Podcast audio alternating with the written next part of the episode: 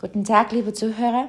Mein Name ist Svetlana Bosnischewa und ich bin die Übersetzerin von dem Projekt von Jelena Tararina, der Weise Radiosender Hör auf die Stimme. Heute haben wir ein spannendes Thema für alle Eltern. Wie kann man eine Standardbeziehung zu Kindern in eine genussvolle Beziehung umwandeln? Und warum ist dieses Thema so wichtig? Kinder sind sehr oft eine Herausforderung für viele Beziehungen. Und es kann sich wie eine Beziehung aus früheren Ehen manifestieren oder wenn ein Kind mit einer Krankheit geboren wird oder wenn ein Kind in ein rumreiches Teenageralter eintritt. Gleichzeitig sind Kinder eine große Hilfe und eine super Vorbereitung auf die Partnerschaft. Und Kinder sind auch großartige Trainer, die uns in kurzer Zeit zu unseren gewünschten Ergebnissen und Zielen führen, wenn wir es verstehen, wie wir die Kraft unserer Beziehung verwenden und nutzen können. Aber beginnen wir doch von vorne. Erinnern Sie sich zurück an die Zeit, als Sie schwanger waren oder ein Kind erwartet haben. Und ich glaube, jeder ist damit einverstanden, dass wir unser kleines Wunder unser kleines Wunder, unser Kind mit viel Glück, mit viel Vorfreude empfangen.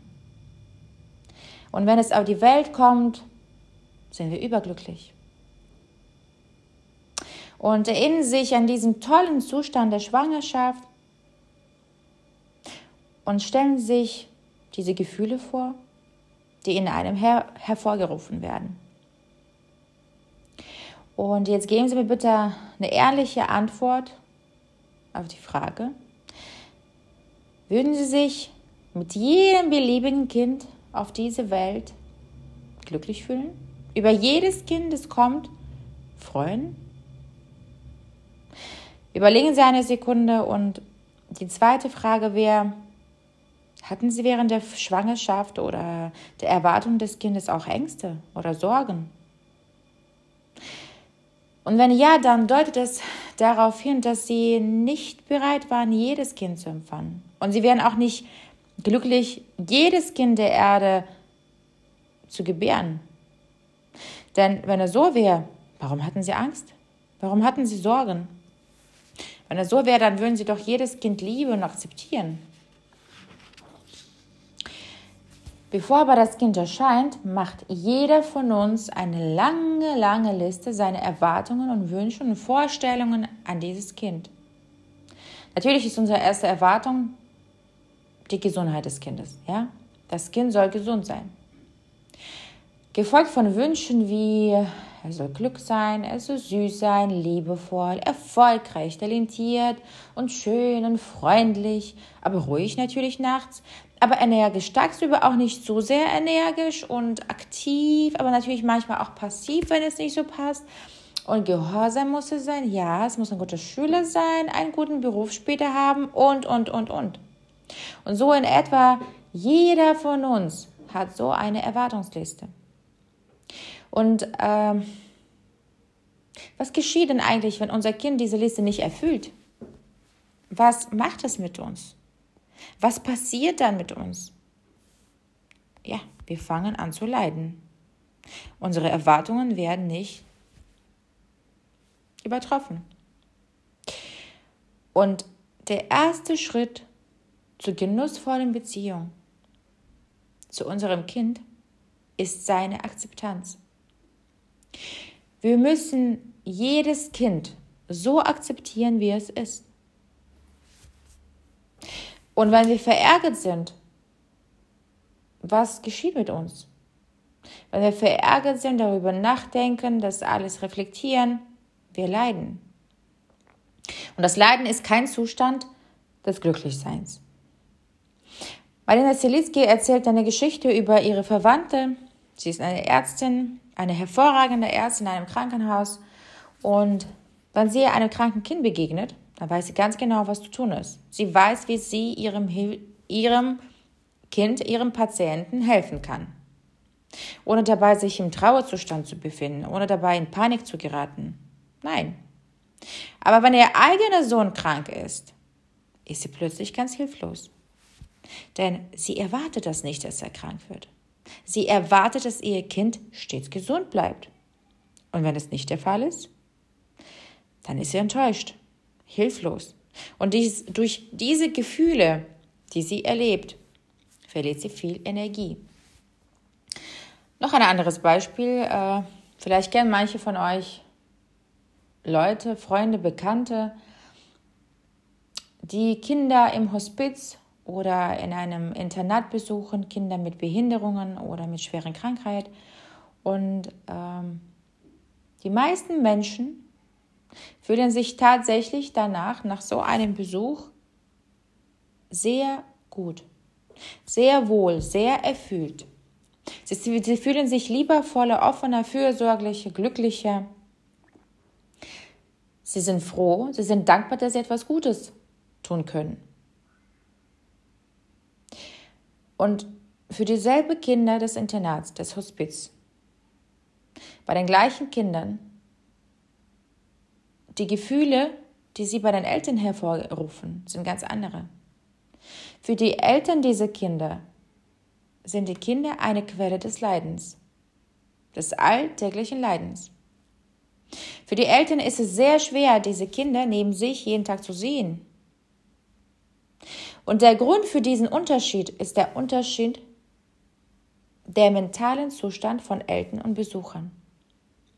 Wenn wir diese Kinder besuchen, dann wissen wir gut, wir dienen jemandem. Wir dienen diesen kranken Kindern. Wir machen deren Alltag schöner, wir verbringen Zeit mit denen, wir dienen. Und wenn dieses Kind unser eigener ist, ist es die Quelle des Leidens. Wenn wir das Ganze aber spirituell betrachten, ist dieses kranke Kind unser Objekt und unsere Möglichkeit, unsere Chance der spirituellen Praxis.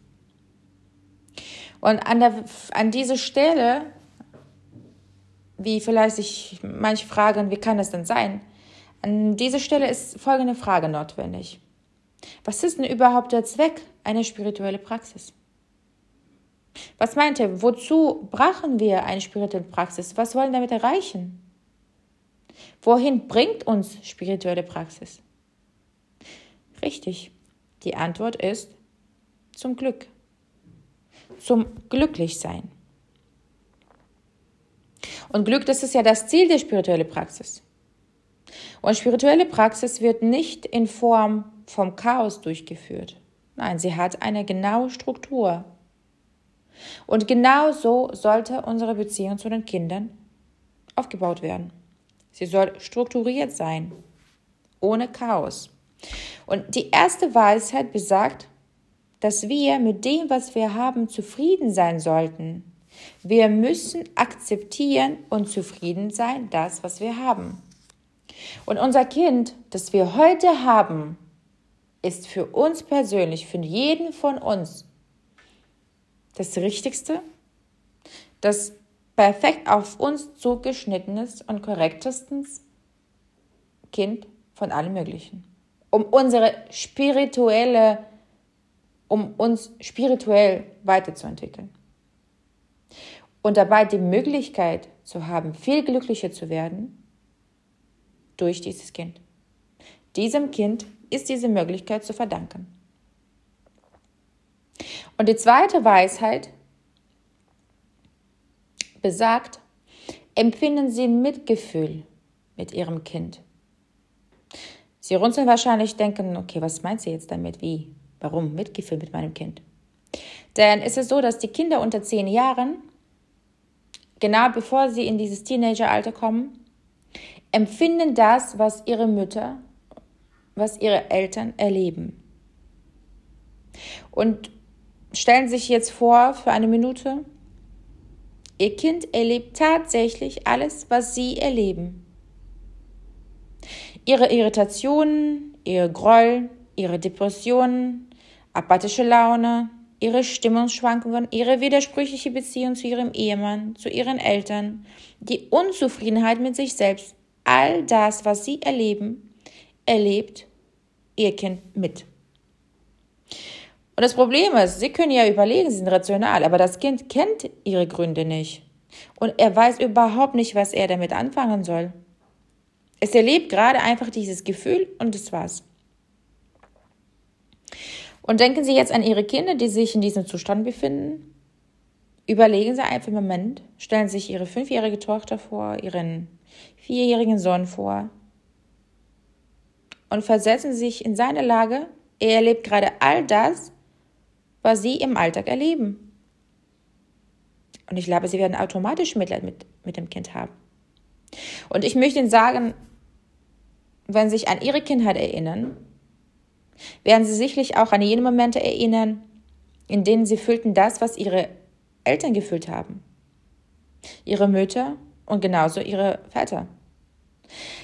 Es ist nur so, dass das Kind in diesem Alter natürlich näher an der Mutter ist. Er fühlt Mama mehr, aber trotzdem fühlt der Vater auch. Deshalb, ich glaube, das Kind hat es verdient, dass man Mitleid mit dem Kind hat, wenn man diese Umstände kennt. Und was sollen wir tun, wenn wir das nicht verstehen? Dann sollten wir daran arbeiten, eigene Zustände zu ändern, damit die andere Personen und in dem Fall unsere Kinder neben uns aufhören zu leiden. Es ist auch kein Zufall, dass Teenager, äh, Teenager anfangen zu rebellieren also jeder von uns weiß jetzt, dass die Teenager, Entschuldigung, versuchen, ihre eigene Welt durchzusetzen, ihr eigenes Leben, ihr erwachsenes Leben mit zwölf zu leben, weil sie schon satt sind, sie haben satt, die Gefühle zu empfinden, die wir erleben. Und sie wollen sich davon befreien, von unseren Emotionen, von unseren Gefühlen und sie haben auch einen Grund dafür. Und damit die sich überhaupt von uns ein bisschen entfernen können, von unserer emotionalen Lage, müssen sich natürlich von uns entfernen. Sie müssen in einem unabhängigen emotionalen Zustand sein und sich befinden, damit sie überhaupt sich selbst kennenlernen können und erwachsen werden. Denn es ist überhaupt nicht einfach, unsere Emotionen der Eltern zu erleben. Und wenn die zweite Weisheit also darin besteht, Mitgefühl für das Kind zu empfinden, besagt die dritte Weisheit, die Liebe zu ihrem Kind zu empfinden und zu erfahren. Die wahre Liebe zu ihrem Kind. Sicherlich sagen Sie jetzt gut, aber ich liebe doch meine Kinder. Also wirklich, ich liebe die alle. Aber was ist denn die Tradition? Eine Definition der Liebe. Die Babys ja, die haben das Glück, dass wir die noch bedienungslos lieben. Wir erwarten ja keine, keine Antwort auf unsere Liebe, keine Dankbarkeit von den Babys, keine Anerkennung für all das, was wir tun, dass wir nachts nicht schlafen, dass wir fürsorglich sind. Nein, wir lieben bedienungslos. Aber schon ganz bald verlernen wir das irgendwie. Und noch in einem ganz jungen Alter für das Kind erstellen wir eine Preisliste. Hm, okay. Wie sehr machst du mich glücklich? Wie ist dein Verhalten? Wie gehorchst du mir? Und wie entwickelst du dich? Bist du besser als andere Kinder? Und was stimmt da nicht? Und, und, und warum machst du das noch nicht? Und wie bist du in der Öffentlichkeit? Und auf einmal wird das Kind, das wir eines Tages so bedingungslos geliebt haben, zum Hindernis dieser bedienungslose Liebe. Und wenn wir diese Hürde, unsere Erwartungen an das Kind überwinden und beseitigen, erst dann lernen wir glücklich sein. Lieben ohne Erwartungen zu stellen. Und das ist großartig. Diese Eigenschaft ist großartig. Und so haben wir heute über die Liebe, über die gewöhnliche Liebe zu unseren Kindern gesprochen die leider meistens voller Erwartungen ist und eine Preisliste an diese Kinder. Und über die bedingungslose Liebe und wie die sein sollte. Wir haben über die drei, äh, drei grundlegenden Weisheiten der Liebe gesprochen. Und die erste Weisheit war, dass wir mit allem, was wir haben, zufrieden sein sollten. Wir müssen akzeptieren, all das, was wir haben, denn das ist das Beste für uns. Die zweite Weisheit ist, das Leiden bzw. das Mitgefühl mit unserem eigenen Kind zu haben und das Leiden des Kindes zu sehen, denn es spürt ja alle Erfahrungen, die wir durchleben und alle unsere Stimmungsschwankungen von Vater und Mutter. Und die dritte Weisheit besagt die Liebe, die tiefe, grundlegende Liebe zu unserem Kind zu erfahren, ohne jegliche Erwartungen. Ich bedanke mich sehr für Ihre Aufmerksamkeit. Bleiben Sie bitte bei uns, der Weise Radiosender. Hör auf die Stimme. Und dieses Projekt ähm,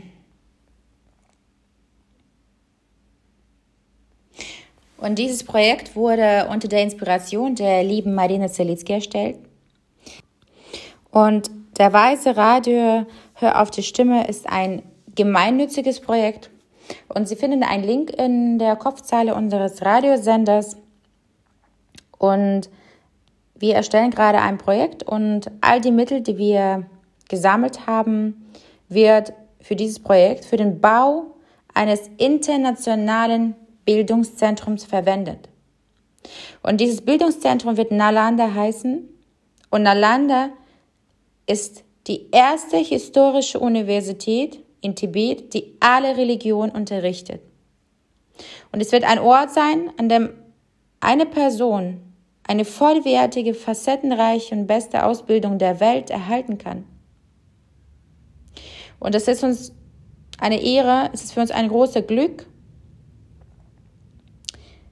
so einen Ort schaffen zu können.